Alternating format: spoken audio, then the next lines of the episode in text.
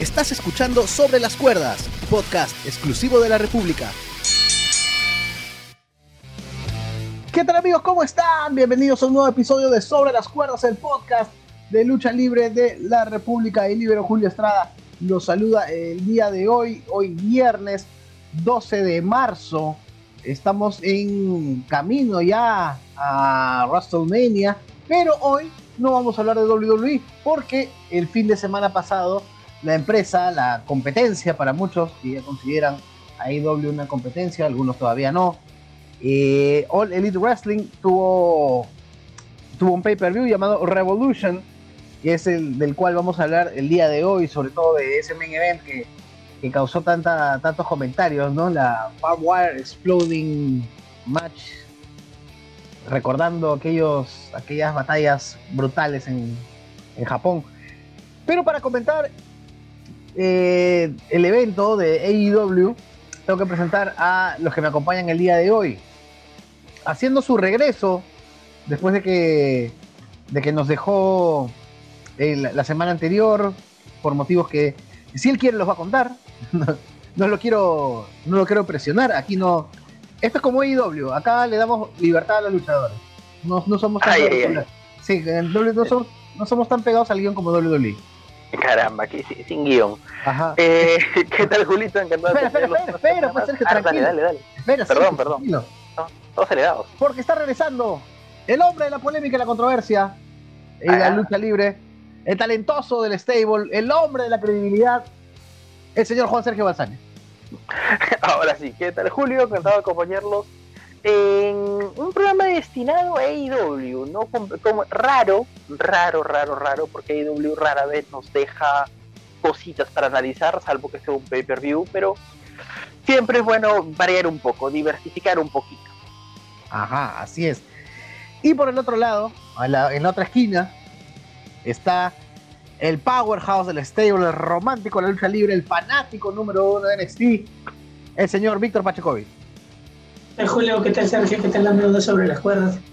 Sí, eh, es este un evento de los primeros eventos del mes eh, de AEW. Interesante, interesante, no ha sido ni magnífico ni malo, pero normal. Eh, como para comenzar igual, siempre es bueno que haya más opciones, ¿no? Ajá, así es, y ahora vamos a comentar, pero antes quiero invitar a la gente que, que nos está siguiendo por el Facebook, YouTube de Libero, en la caja de comentarios. Nos encanta leer sus comentarios. ¿Qué les pareció AEW Revolution, eh, Revolution 2021? Y también, eh, porque queremos que, el, debate siga, ¿no? Eh, queremos también compartir con ustedes en, otras, en otras canchas que no sea solamente aquí en Sobre las Cuerdas. Los tres estamos, eh, nos estamos comprometiendo a, comentar un poco más de lucha libre en, nuestras redes sociales, en hablar un poco más, de estar más en el día a día, porque a veces una vez a la semana queda un poquito corto con tanta programación, ¿no? Así que yo los voy a invitar a, seguirnos eh, en nuestras redes sociales, en Twitter, porque a mí personalmente me pueden encontrar como arroba Julio Estrada TVK, en B chica, ese es este, mi cuenta de Twitter. Eh, Pache, ¿la tuya cómo es? Arroba Pachekovic. Pachekovic, no, no es Pachekovic como digo yo, Pachekovic. No, Pachekovic. Y el señor Juan Sergio Balsania, me imagino que debe tener un, un, un nickname a la altura de, de, su personalidad, ¿no? No, no, no, no, yo creo que lo más importante es ser auténtico. arroba Sergio Balsania, con V y con Z. Ah, arroba Sergio Balsania, arroba Pachekovic y arroba Julio TVK. Ahí este para estar un poco más, más cercanos a los comentarios, ¿no? A ver, AEW Revolution. Yo creo que inevitablemente tenemos que empezar por el main event. El main event que causó mucho revuelo, muchos comentarios, traía un poco esto, la nostalgia de estas grandes dead matches de, de FMW en Japón, en los tiempos de Atsushi Onita, eh, algo también de, del antiguo ECW, algo también de, de CCW, yo no sé si fue tan violento como uno lo podía esperar, pero vamos, vamos a escucharlos uno a uno. A ver, primero quiero, quiero empezar con Sergio porque Sergio no, no, estuvo en la previa que hicimos con, con Pache. Eh, quiero, quiero su opinión primero de meter este tipo de lucha a IW. A mí me pareció algo arriesgado, pero, pero entendible si uno ha venido siguiendo la historia de IW, ¿no? Que siempre trata de pensar un poco fuera de la caja, tomar ciertas cosas que WWE no está aprovechando. Y bueno, por lo menos en John Moxley tenía la persona perfecta como para aplicarlo. ¿Cómo viste esa lucha, Lo bueno de John Moxley es su muy buena relación con las, con las luchas que uno podría considerar violentas, ¿no? el estilo de lucha hardcore. Ha tenido un, gran bagaje, un gran historial en, en TZW, en Combat Wrestling y eso le, le permite ya haberse ganado un nombre en ese tipo de luchas. Quizá Omega, más allá de una que otra eh, participación en Japón, no, no es tanto de este tipo de luchas, pero dieron un buen espectáculo, un espectáculo que te sorprende, que te dejó, al menos a mí me dejó sin palabras. Eh, por ahí quizá el final un poquito salido de la, ¿cómo tú dices? No, salido del, del cuadro. No, eh, intentando sorprender, intentando eh, llamar la atención, pero no sé, se vio chafa esa, explosión de ring, en realidad fue muy mal. Es que, claro, uno, uno, uno ve Exploding Barbed Wire, para, para, explicarle a la gente que de repente no ha visto, no sigue IW, es este tipo de lucha donde reemplazas las cuerdas del ring con alambre de púas que no solamente son no traen la peligrosidad de solamente el alambre de púa, sino que tienen una especie de explosivos que explotan cuando uno hace contacto. Yo, yo voy a coincidir contigo, Sergio, no solamente en el final, sino en los momentos en que explotaba. Yo lo que hay que resaltar que estuvo muy bien, eh, muy bien coordinado, porque las explosiones eran al instante en que uno chocaba, pero no, no eran las explosiones contra, o sea, no era que el cuerpo chocaba contra la bomba y te explotaba, sino que cada vez que el, cuerpo del luchador eh, impactaba la zona, ya habían unas explosiones programadas eh, en distintas zonas. O sea, yo caí en la mitad de la cuerda y había una explosión a la derecha, una explosión a la izquierda. No era exactamente donde uno caía.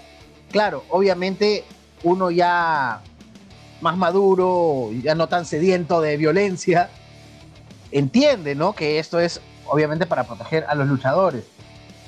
Pero por lo menos no se vio al nivel de esa jaula electrificada de TNA que ya lo había comentado en la previa. Yo creo que hicieron una... Yo creo que fueron muy inteligentes al, momento de armar la lucha, porque obviamente si no tienes cuerdas, eso te limita bastante.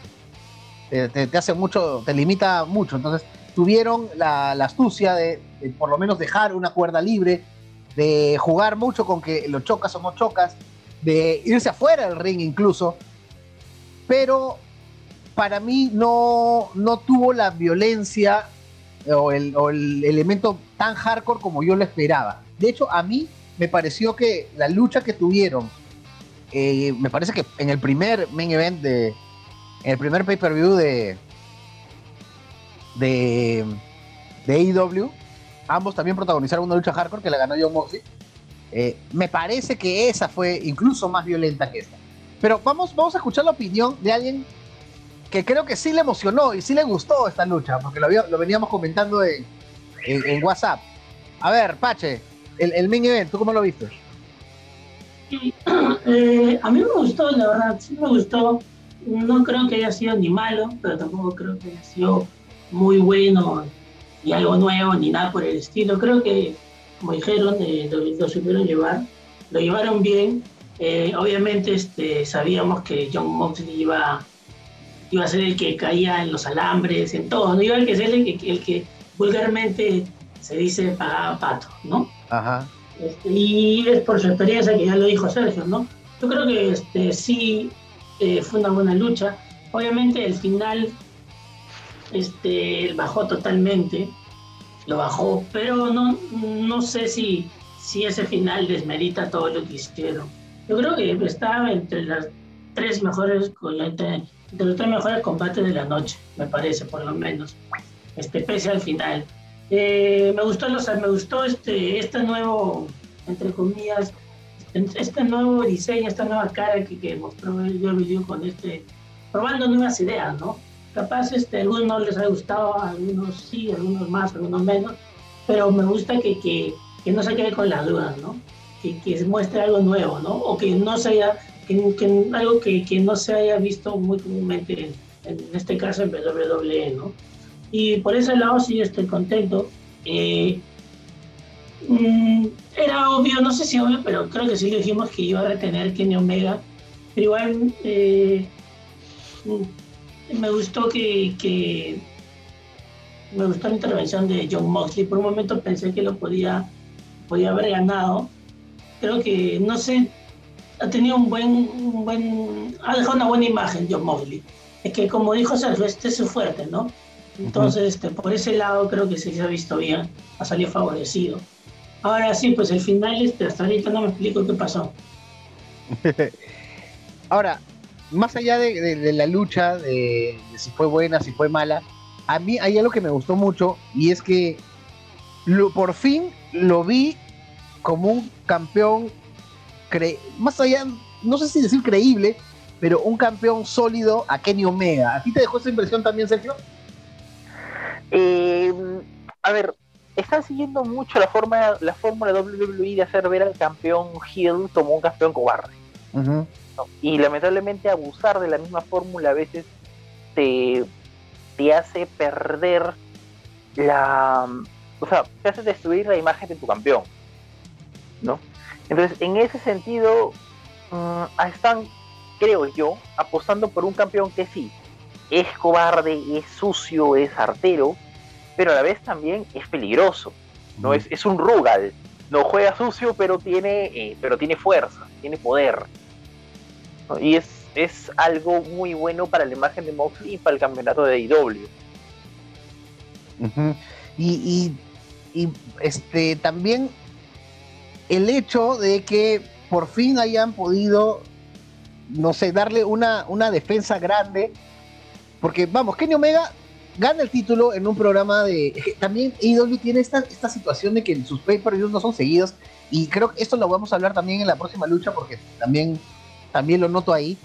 Que WWE nos ha acostumbrado a tener pay-per-views cada mes y lo que vemos son shows de televisivos que arman la historia para el pay-per-view del mes. Y así es: pay-per-view, 4 o 5 programas, pay-per-view, 4 o 5 programas que lo, que lo trabajan, pay-per-view entonces, cuando AEW nos da intervalos tan largos de, entre pay-per-view y pay-per-view, eh, uno va perdiendo la, historia, ¿no? Y yo creo que la han sabido mantener bien, desde que gana el título eh, Kenny Omega hasta que hacen estos juegos con Impact. Eh, uno estaba esperando que tenga una gran lucha, una gran defensa, una gran aparición, una gran lucha titular en pay-per-view. Y creo que lo han llevado bien. Mi pregunta ahora es, eh, va a seguir John Moxley porque, vamos, o sea, Kenny Omega ya le quitó el título y ahora le ha ganado en una lucha recontra violenta. Yo no sé si John Moxley tenga el peso o, tenga el claim, como dicen los gringos, para retar una vez más. ¿En qué lo va a retar? Si ya hemos visto la, lucha más violenta que nos puede ofrecer en estos momentos la, la, lucha libre. O sea, AEW no tiene una salida infernal, ¿no? O, no sé, meterle fuego, no creo. No creo, no sé qué más puede haber ahí. Tengamos en cuenta de que en el final fue el mismo Eddie Kingston quien sale a ayudar a Moxley. Mm. ¿no? Y estos han sido amigos, han sido enemigos, han sido rivales. Tuvieron un feudo medio extraño, medio frío, medio tío, aunque con una muy buena promo previa. Me encantó la promo de, Eddie Kingston. Ya. Y a partir de ahí creo que van a trabajar mucho esta alianza de Eddie Kingston y John Moxley para poder sacar a Moxley del escena estelar. Con esto ya tienen, el pretexto perfecto. A ver, ese es, un buen punto de vista y quiero, y quiero cotejarlo con Pache, porque otra cosa que puede suceder también es, como yo lo venía explicando, como de aquí al próximo pay-per-view hay mucho tiempo de espera, de repente esta rivalidad de transición que debería tener este Kenny Omega va a ser con Eddie Kingston. Eh, yo creo que hay, dos esas opciones, hay dos, esas dos opciones y se las quiero trasladar a Pache. Pache, ¿tú cómo ves el futuro de, de Kenny Omega como campeón? ¿A quién, a quién, se, a quién se lo ponemos? Mm, yo creo que, o sea, no es que haya sido el fin de la rivalidad con, con John Moxley. Yo creo que va a estar como que en stand-by va a descansar un rato, me parece, pero tarde o temprano va a regresar, van a regresar a la realidad, me parece que va a ser así, pero que justo el miércoles eh, eh, tuvo un pequeño careo, si se quiere decir así, con, con el nuevo fichaje Ajá. de, de, con Christian Cage. No, no sé si, si van a luchar por el título, bueno, no sé, quizás me estoy entusiasmando, yo no sé, pero yo creo que, que también Kingston también puede ser un rival, pero más lo veo como que van a tener algo aparte con, junto con John Mosley, que van a trabajar juntos. Este, y quizás con quizás contra este contra se me fueron los nombres pero contra los campeones de, de Impact. Quizás estoy volando mucho pero me parece que van por otro lado pero van, van a trabajar juntos. Y que otro y que va a ser alguien de transición pero no va a ser Kingston este, el rival. Puede, puede ser Christian Cage sí de hecho hay hay ahí un, va a haber una una lucha entre Kenny Omega y el campeón no de de Impact en este momento. Ay, ¿cómo, ¿Cómo se llama este? Rich Swan. Eh, o, o Rich Swan, va, va, a defender el título y se me fue el retador. Impact si no lo, Impact no lo estamos siguiendo tanto. Creo que deberíamos seguirlo un poco más, ¿no? Porque está, está muy activo con, con lo que va a pasar en AEW. Eh, este es un buen punto, porque también eh, este evento Revolution nos trajo a su nuevo fichaje que es Christian Cage, en algo que yo recuerdo y que me hace acordar bastante al debut de Christian Cage en TNA.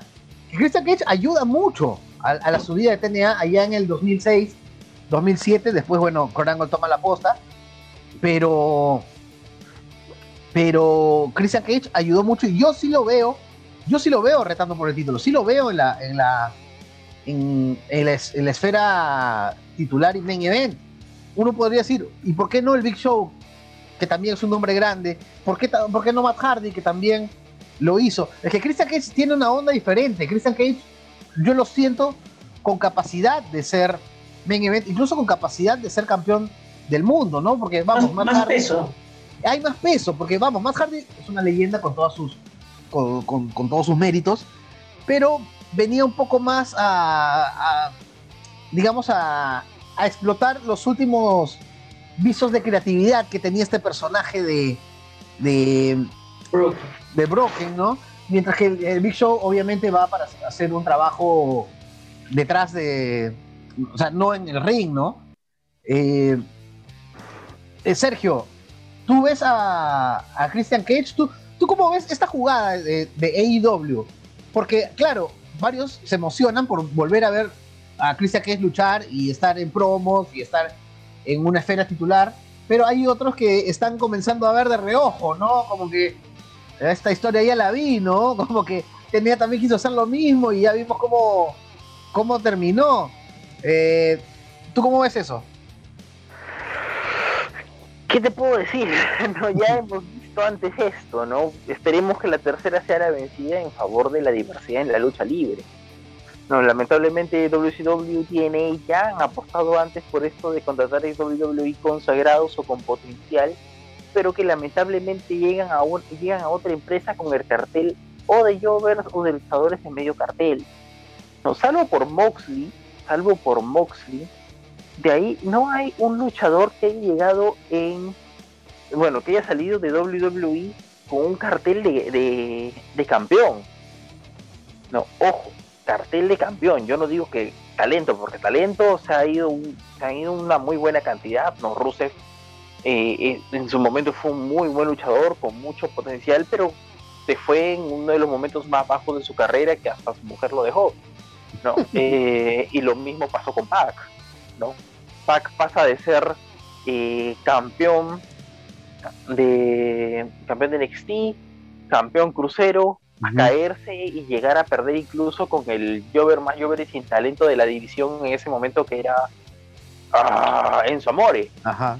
¿no? Entonces el único que llega con, con, que, con gasolina a AEW es Moxley, ¿no? Que Moxley salía de ser campeón, salía de una rivalidad. Intentaron bajarlo un poquito con este, no, no sé cómo decir, otros segmentos con Naya Jack, pero no, no pudieron. No, no pudieron con él. Entonces, lamentablemente, se siguen haciendo esto.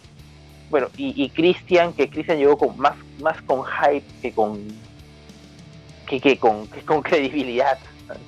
Entonces esperemos que, que, no se equivoquen y no abusen tanto de eso. Uh, yo sí le tengo fe a Christian Cage. Yo sí le no, sí, a, ver, a ver, a ver, a ver, a ver. Christian Cage es un muy buen luchador con todas sus letras, a pesar de tener 49 años. Eh, creo ¿Sabes que qué? En... ¿Sabes qué, Sergio? Me, me, encanta decir Christian Cage. Suena mejor. Es que, Suena mucho mejor. Es que, no sé, algo tiene meterle ese apellido. Oye, eh, apareció con la misma música que utilizaba en TNA. O sea, a mí me. Yo, es que, realmente, ver, yo realmente, yo celebré mucho la llegada de, de Christian Cage a TNA porque yo siempre pensé, claro, el tiempo al final me, no me terminó dando la razón porque el, es, el, es, el, hermano el que es el, bueno, el hermano entre comillas, ¿no? Es el hermano es el que es el Hall of Famer y todo, ¿no? Pero cuando yo veía a Edge Christian en los años 2000, yo le veía un poco más a Christian, no sé, lo veía como que comunicaba mejor, como que tenía mejor micro, tenía para mí incluso más carisma que Edge. El tiempo, repito, me terminó jugando la contra. Pero su aparición en TNA yo la celebré mucho. Yo dije, vamos a ver por fin todo el potencial main eventer y luchador single de Christian Cage. Eh, por, por, eso mismo va mi, mi, mi, mi, afán, ¿no? Sí, por supuesto. Ahora, eh, es, esperemos, esperemos que sepan utilizarlo a Christian Cage porque tiene mucho potencial para, eh, valga la redundancia, potenciar a otras estrellas. Uh -huh. No crear a partir de él, a partir de su figura, un, luchadores mejores, luchadores nuevos. ¿Por qué no hacer, por qué no hacer estos, estos stables que tenía TNA con ex WWE, pero manejarlos mejor, no darles tanto, uh -huh. tanto poder? ¿no? Porque al menos un motivo y algo en común ya tiene.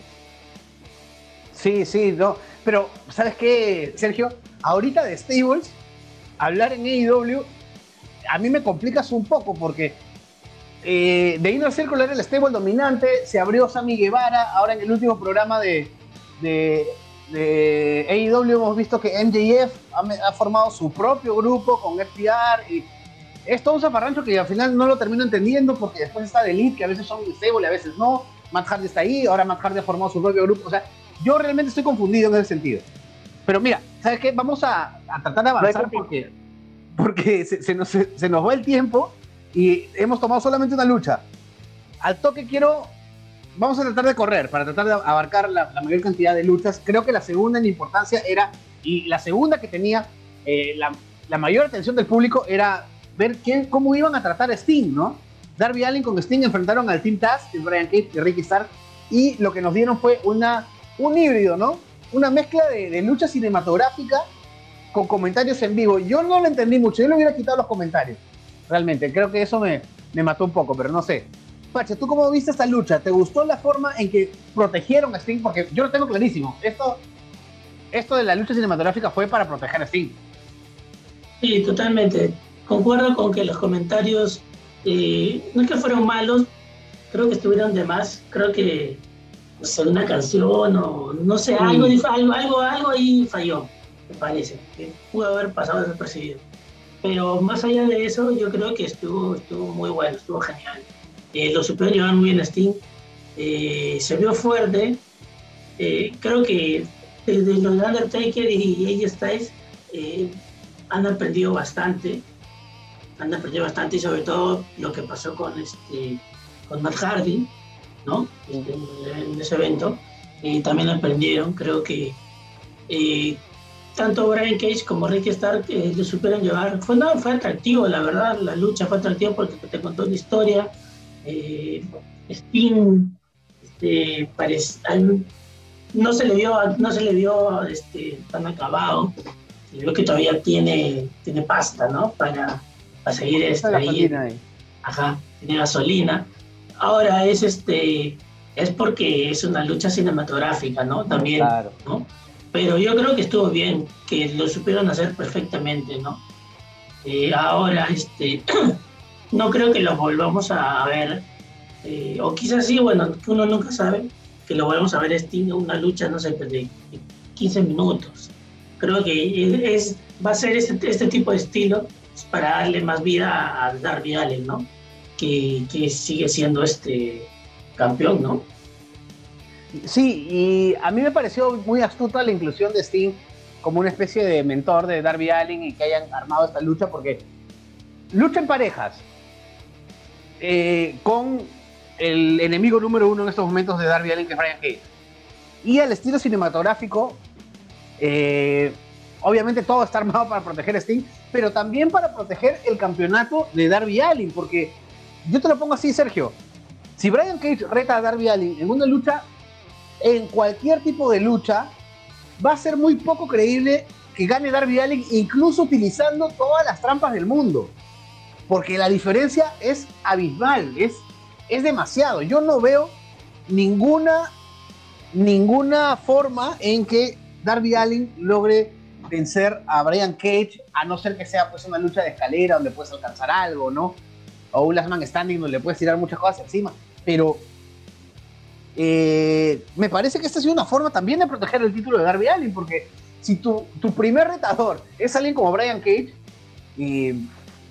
es muy difícil que, armar una victoria creíble, ¿no? Ahora, tengamos en cuenta de que a Darby Allin lo están llevando por una senda un poco oscura. No, precisamente para eso lo mandaron Sting.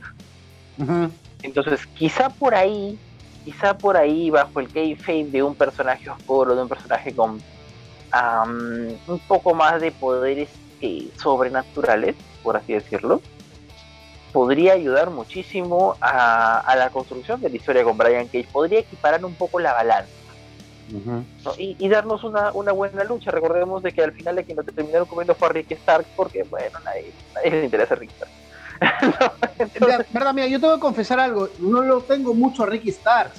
Yo creo que podrían, podían, o sea, era el regreso de Sting. O sea, creo que hubieran podido poner a alguien o algún alguien de un nombre un poquito más importante, pero, pero bueno, eso es lo que, no, lo que nos da IW, ¿no?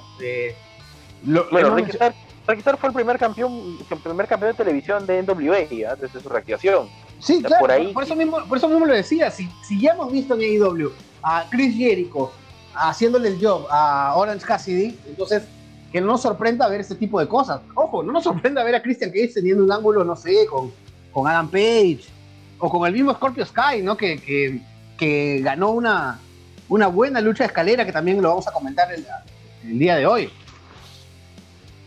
Sergio, ¿estás ahí? Te, te, perdiste, te desmayaste. No, no, no, dale, dale. Pensé, pensé que ibas a, íbamos a, no, cambiar.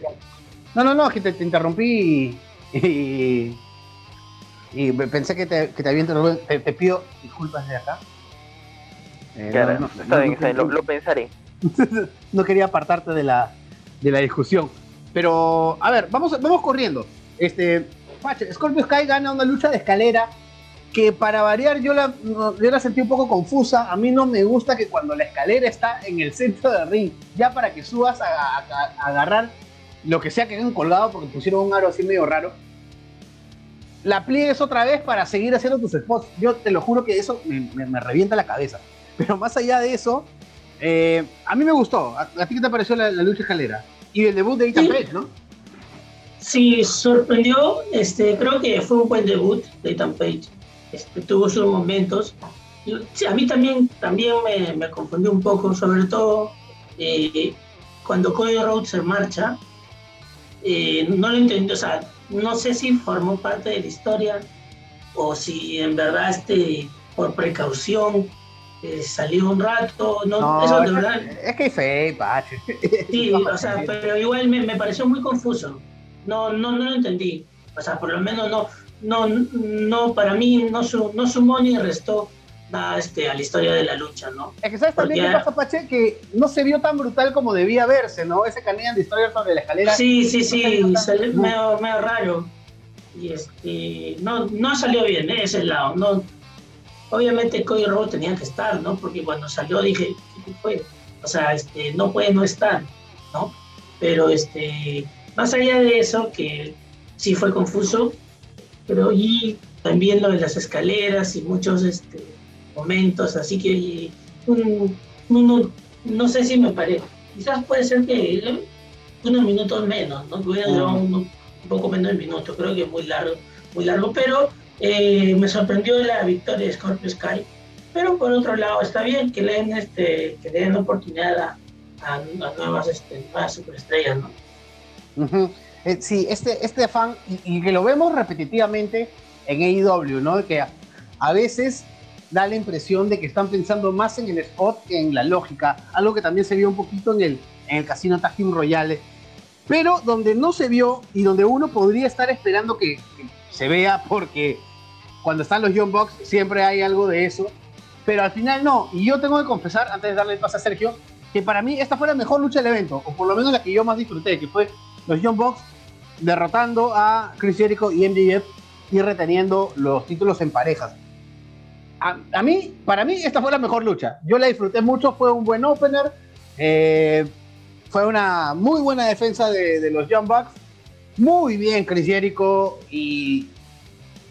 Oye, bueno, a los que ya han visto el Dynamite el miércoles se darán cuenta que no va a ser así, pero qué bien hubiera funcionado un tag team entre Jericho y MJF. ¿Sabes cómo yo lo veo, Sergio? Me, hace acordar mucho a lo que hizo Chris Jericho para ayudar a levantar a Kevin Owens. Bien podría. Bien, oh, bien, podría ser. Bien hubiera podido ser, ¿no? Porque ya, ya, esta cosa ya fue. Claro, ahora tengamos en cuenta de que Jericho es, un luchador con mucha experiencia, mm. ¿no? Eh, y MJF es un luchador que, si bien no destaca mucho en el ring, no es un gran ring performer, sabe contar bien las historias. Entonces, eh, a partir de ahí, se pudo, se pudo haber manejado más. No pudieron haberle dado más tiempo de vida. Lamentablemente, como tú ya lo dices, ya spoileando a la gente, eh, el concilio de guerra del Inner Circle de, este último miércoles de Dynamite terminó separándolo, ¿no? La Civil War. Ahora, respecto a la lucha, a pesar de, de Jericho estar en más de 50, es un luchador eh, que te cuenta bien las historias. Claro. Y, el, ¿no? y han sabido... en peso, creo. Claro. y han sabido, claro. Y han sabido proteger mucho el, el Meltzer Driver, ¿no? Que es un driver común y corriente y poco creíble, pero ah, al menos han sabido mantenerlo en la parte alta de la lucha de, de IW, eso es bueno. Sí, aparte es, es, su, es su sello, ¿no? De los Young Bucks. Eh. Sí, sí, sí. Tienen, tienen que aplicarlo, pues, ¿no? Eh, a mí me gustaría ver. Eh, yo, yo voy a esperar un choque entre Christian Cage y, Chris Jericho, ¿ah? Un roce por ahí, por lo menos que se encuentren, alguna promo entre ellos. Han sido campeones en pareja, se conocen muy bien. Eh, creo, que, creo que sería una. Creo que sería una buena manera de decir. Estamos cerca de los 50, pero podemos bailar con estos muchachitos que, que necesitan a su lado, necesitan gente de experiencia que los guíe. Porque mucha, mucha gente, y antes de darte el pase, Pache, mucha gente critica la, el, tremendo protagonismo que tienen muchas leyendas. Salen siempre. Tully Blanchard sale con. Eh, sale eh, con Sean Spears, me parece. Este, Jake Desde Roberts es el manager de Lance Archer. Ahora está el Big Show. Eh, Matt Hardy eh, a veces lucha, a veces es manager, a veces este, está por ahí nada más. Eh, ¿Quién más? Arn Anderson también sale siempre. Goldust sale con el equipo de, Cody Rhodes. O sea, hay, hay Taz es, es manager de Brian Cage. Salen, salen mucho, pero yo creo que sí, son necesarios, sobre todo en una empresa IW donde hay bastante chico joven que tienen esta idea pues de que la lucha libre es spot, spot, spot. Y AEW para mí está fallando un poco en eso. Vamos, Ethan Page acaba de debutar y yo sé que AEW quiere mantener esta imagen de, de respetar la lucha independiente, de, ser más de wrestling que de entretenimiento. Pero vamos, si yo hubiera sido Booker en, en AEW, se lo juro, yo no dejaba debutar a Ethan Page como Ethan Page. O sea, tenemos a un Adam Page que ha, sido luchador por el título. O sea, tener a dos luchadores que se apellidan Page, teniendo la capacidad de cambiarle el nombre a alguno, eh, no sé, creo que a veces al respetar mucho la, la el, individualismo de los luchadores, que es precisamente lo que se le, lo que se le valora a, a pero creo que tienen que encontrar un, un, justo medio, ¿no? Eh, bueno, ese, es un, comentario aparte que, que, lo tenía acá adentro. Pache, a ti, algo más del, del, evento, porque obviamente por cuestiones de tiempo ya tenemos que ir cerrando el programa, no vamos a hablar de todas las luchas. ¿Algo más que quieras comentar de este de Revolution 2021? Sí, no, quería, que, quería decir que, que, yo también me estaba ilusionando con esta dupla Chris Jericho con MJF y hasta que vimos el Dynamite de este miércoles, pero por otro lado me ilusiona porque, como saben, MJF es uno de los personajes favoritos de acá, si, no es, si no es que el más, y este, me gusta que ya tenga su propio stable, bueno, o que esté a inicios, que esté comenzando, que te ponga, ponga los cimientos. Este, yo creo que tarde o temprano este, va a ser campeón, pero de que va a ser importante, y es importante ya, eh, lo va a ser. Ahora, este, quiero hablar sobre Hikaru Shida contra Ryo Mizunami. Dale. Un buen combate, un combate normal, nada espectacular, este, muy clásico, creo. Tampoco no fue malo ni nada. Creo que fue bien llevado. Eh, Hikaru Shida sigue, sigue demostrando que es, este, entre comillas, imbatible, ¿no? De la división femenina que todavía está, está, está en pañales, pero poco a poco va creciendo.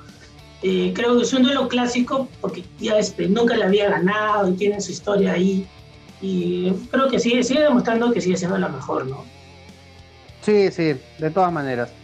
Antes de cerrar el programa, eh, rapidito. AEW ha tenido como campeones a Chris Jericho, una leyenda. John Moxley también ya se había hecho un nombre en WWE.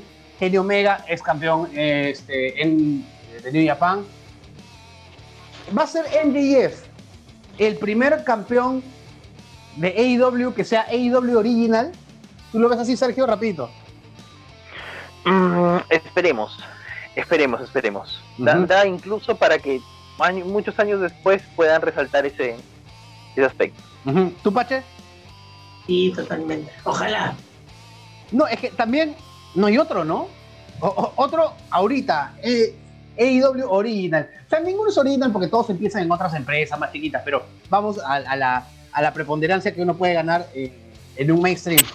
Después de MJF, yo veo a Darby Allen y, por ahí Scorpio Sky, porque ya, ya había tenido experiencia en CCW y todo. Orange Cassidy.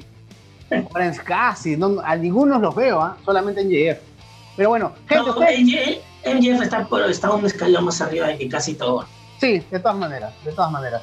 Este, gente, ¿ustedes qué opinan? ¿Qué les pareció AEW Revolution? Nos gusta leer sus comentarios y saber eh, qué les parece, ¿no? ¿Cómo, por, dónde va AEW? ¿Qué, ¿Qué, va a ganar con la presencia de Christian Cage? Hay muchas cosas que comentar ahí y que seguramente vamos a seguir comentando conforme todo esto vaya eh, avanzando. Gracias, Pache. Gracias a todos. Gracias, Sergio. Gracias, Julio. Y nos escuchamos Acabas de escuchar Sobre las Cuerdas, podcast exclusivo de la República.